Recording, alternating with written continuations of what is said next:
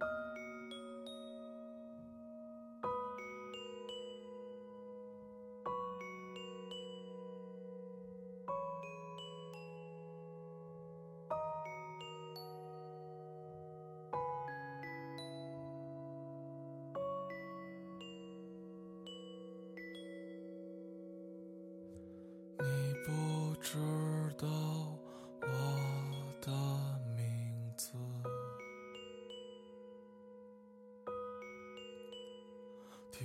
唱着一首永远望眼欲穿的生活。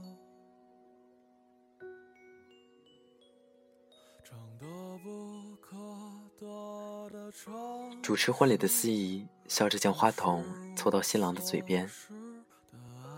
那你有什么话想对新娘说的吗？抱歉，这么晚才找到你。你没有着急吧？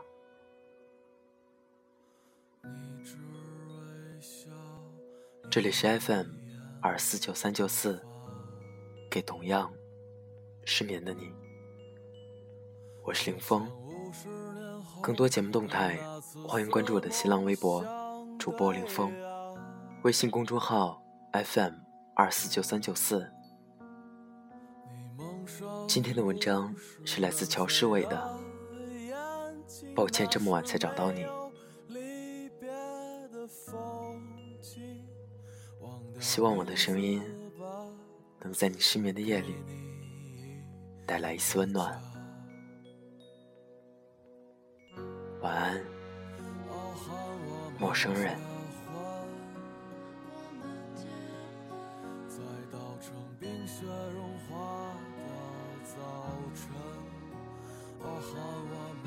来和悠悠相亲的马脸男，要比悠悠小三岁。他好奇地问他：“大龄单身女青年是一种什么体验？”悠悠说：“大概是周围的人都在替你着急，建议你赶紧去传宗接代，传宗接代，传宗接代。”马脸男还没来得及喝下去的水。猛地炸成了空中一片细雨，一时之间，马脸男觉得有些尴尬，就寻了个借口离开了餐厅，再也没有回来。悠悠淡定的抹了一把脸，心里想着：还好没有上菜，不然全糟蹋了。刚刚离开的那位马脸男，其实和悠悠同住一个小区。不过两人很少有来往，也是父母劝他去相亲，他实在有些不耐烦，才答应和他们安排的这个对象见面。结束以后，他才回到家里，爸妈就号令亲戚，召开了声讨大会。悠悠爸激动的唾沫星子乱飞，你说说，你说说，你所到之处，男生望风而逃是怎么回事？悠悠妈在旁边也帮衬，就是，对方这么好忽悠的一个小伙儿，就这么被你傻逼叨叨的吓跑了。边上的亲戚们根本毫无立场可言，一听到悠悠爸妈要留吃晚饭，就不停的附和他们说：“是啊是啊。”当时，悠悠被念得头昏脑胀。感觉有五十六种语言，在他耳边汇成了一句话：“你快结婚，你快结婚，你快结婚啊！”最终，悠悠妥协了，答应老老实实一直相亲，直到他找到对象为止。这也让他明白了，这个社会为什么会变得这么急冲冲的原因。等你慢悠悠不心急的时候，自然会有一大帮子人来替你着急。更离谱的是，他们还不允许你不着急。你要是敢云淡风轻、不当回事，他们就要轮番教育你，让你重新做人。所以说，每个家庭在面对自己家里上了年纪的单身狗的态度上，是丝毫不留情面的。虽然心烦，但悠悠没有抗议，也没有争执。一来是悠悠自己耳根子比较软，二来是为了让自己不再受到被念紧箍咒这样的折磨。于是，关于相亲，悠悠去了一次又一次，但最终还是没有遇见自己觉得合适的那个人。于是，他的爸妈每次相亲结束后，都会翻来覆去的说这么一句话：“挺合适的。”你怎么就看不上人家呢？悠悠不想争论这些，但心里还是会想：合适？哪里合适？一张从来没有见过的脸，能成为自己最亲密的人吗？和对方牵手、接吻、睡同一张床，然后生一个小孩儿，两个人又没有感情基础，对方出轨怎么办？我自己出轨又怎么办？像诸如此类的问题，只要想想，他就觉得可怕。就当是应付家里的担忧好了。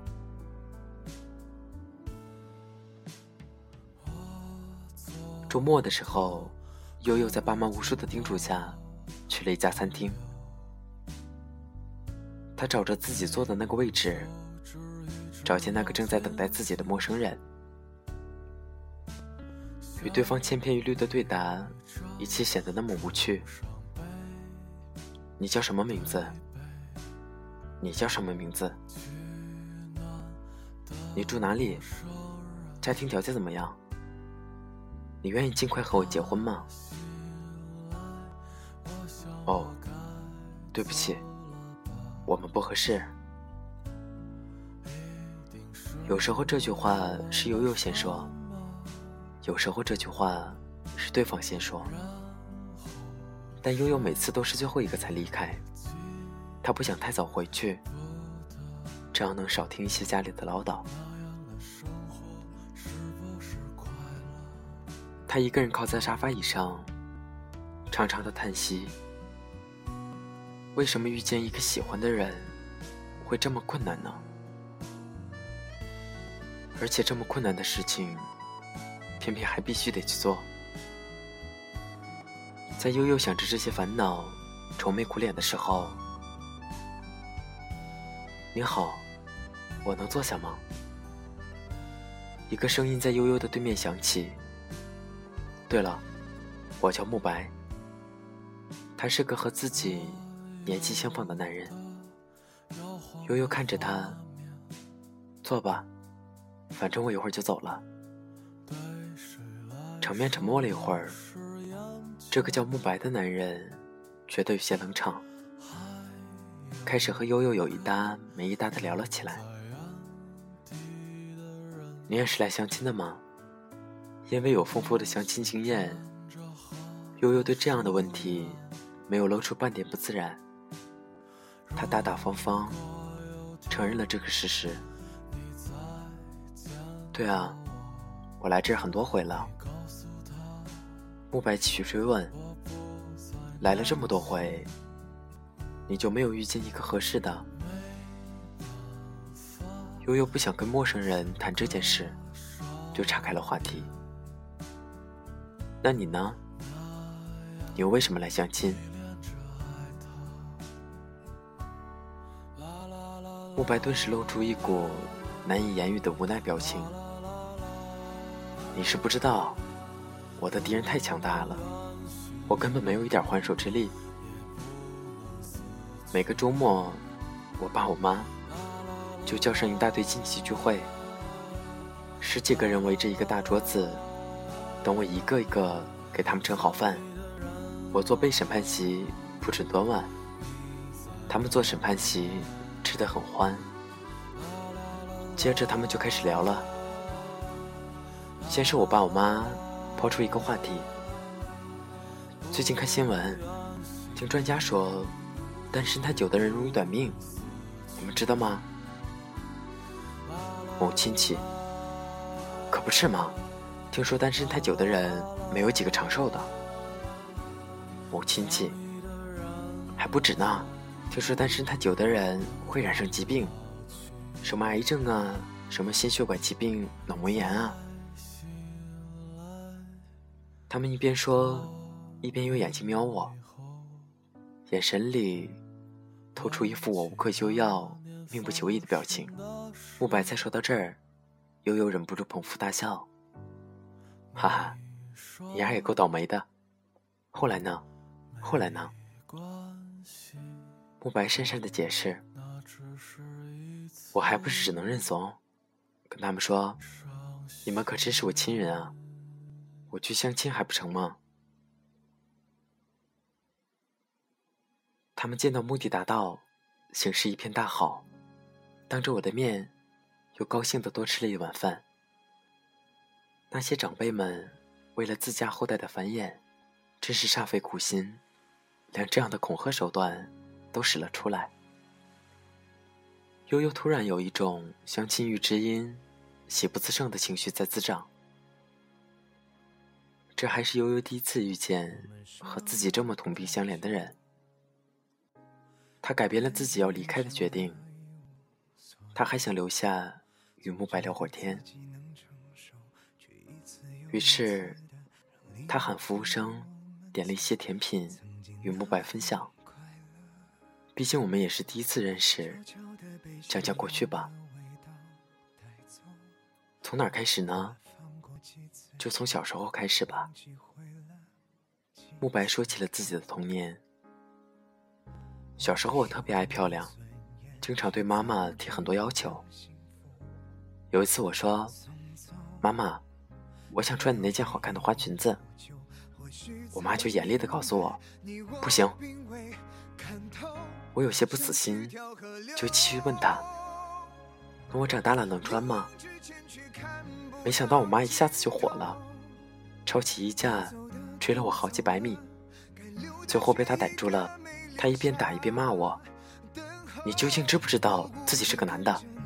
你究竟知不知道自己是个男的？”我就是在这样的教育环境下长大，所以我今天。才能幸运的坐在你的对面，而不是和一个大男人在角落里搂搂抱抱。悠悠想要绷住脸，但还是熬不住了。哈哈，你妈打得好，你妈打得好。慕白尴尬的摸了摸鼻子，不许笑了，该你说了。好，呵呵，我说，呵呵，我说。附近听到动静的客人有些奇怪的望了过来，他才将自己的笑声强忍下来。悠悠摇晃着杯里的水，看着被他弄出来的小漩涡。大概是这样。我出生的时候，我爸妈还有亲戚好友都来看我，都说我长得健康。当时我有个表哥，我出生那年他才刚满十岁。他没有跟着妈妈一起来看我，但他心里还是很好奇我的。所以当他妈妈回家以后，他就缠着妈妈问：“怎么样啊，表妹怎么样啊？”没想到他妈妈回答：“挺好的，白白胖胖，就是长得有点丑，就是长得有点丑。”这件事直到现在还被亲戚们拿来笑话我。两人越聊越投机，因笑声太大，被好几桌客人当成了神经病。直到日落黄昏，两人在相互告别的时候互留了联系方式。不知道为什么，从这一天起，两人默契的再也没有去参加聚会相亲。也许是他们潜意识里都有这样一个念头。那就是时间都应该花在对的人身上。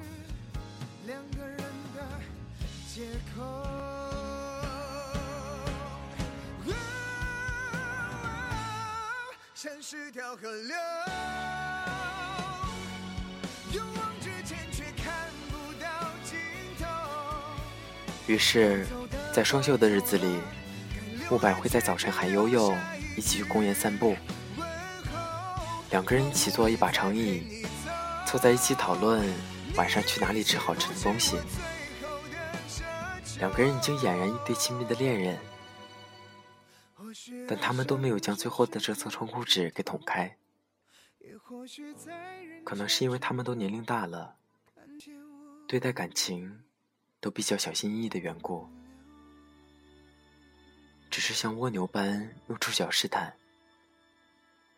而当悠悠爸妈发现最近他有反常现象的时候，他们忍不住询问：“闺女啊，你是不是谈恋爱了？”悠悠娇羞一笑，娇羞一笑：“还没有呢，不过遇见了一个不错的人。”悠悠爸妈欣喜若狂，悬着的心才稍稍落地，但还不忘叮嘱。不管怎么说，你该出手时要出手啊！悠悠忍不住接着话头唱道：“风风火火闯九州啊！”也许这样说能让爸妈安心，但他知道自己虽然很幸运碰到了喜欢的人，可心里若隐若现一种担忧。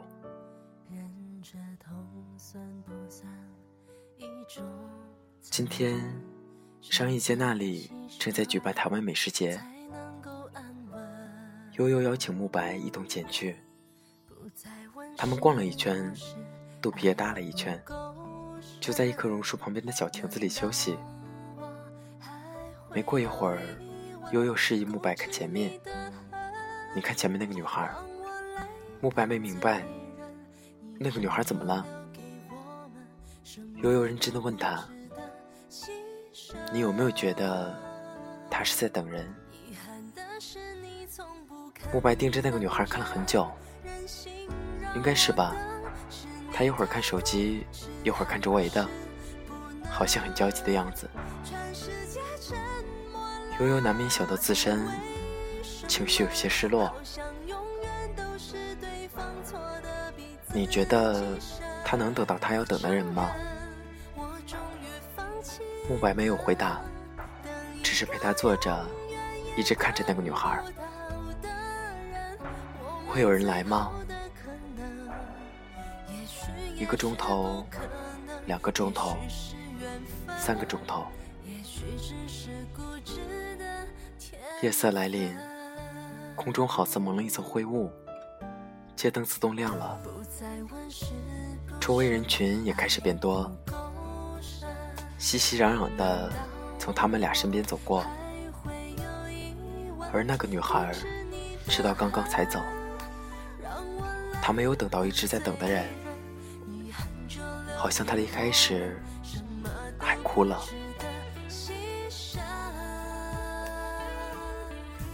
悠悠有些难过，你看，没人要她，多好看的姑娘。为什么他等的人不来接他呢？慕白没有吭声，只是抱了抱悠悠，就转身离开了。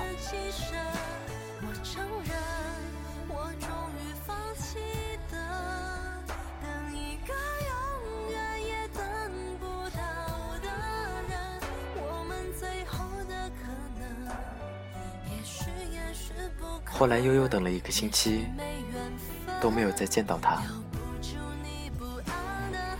他觉得这段奇妙的相遇，就像要杀自己的城堡。好看是好看，但很容易就坍塌掉。在他以为这段还没开始的感情就这么结束的时候，慕白又突然出现在他面前。他站在他台楼下，大声喊：“你看，我要你啊！你等的人来接你了。”他有些哭笑不得，也忍不住泪流满面。之后的过程都很顺当，婚期也定了下来。在结婚那天，新娘悠悠对着话筒说。我们这一辈子都在寻找对的人，有可能你到三十好几都不知道对的人长什么模样。可是当你真正遇见的时候，你会发现那个人特别顺眼，眼睛、眉毛、鼻子、嘴巴都刚刚好，笑起来那么好看。正好知道对方也在喜欢你的话，天哪，这个怎么看都看不厌的人，以后就是属于我的了。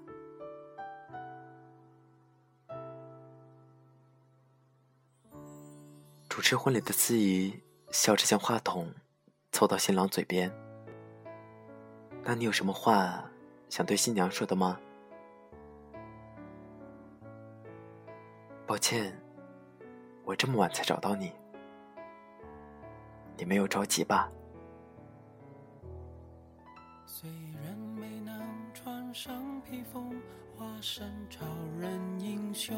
背景音乐，请关注微信公众号 FM 二四九三九四进行查询。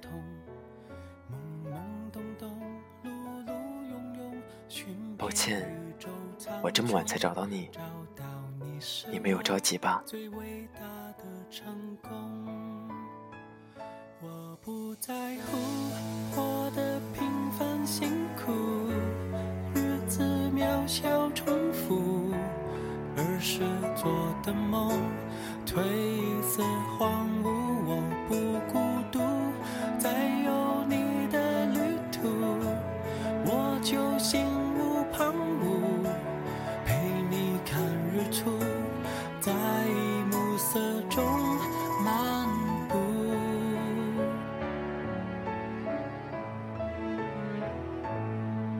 有时晴朗，有时无常，一辈子的天空，我们一起每分每秒穿越同个时空，缓下步伐，再不莽撞，闷着头往前冲。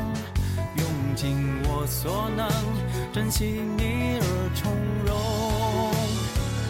我不在辛苦，日子渺小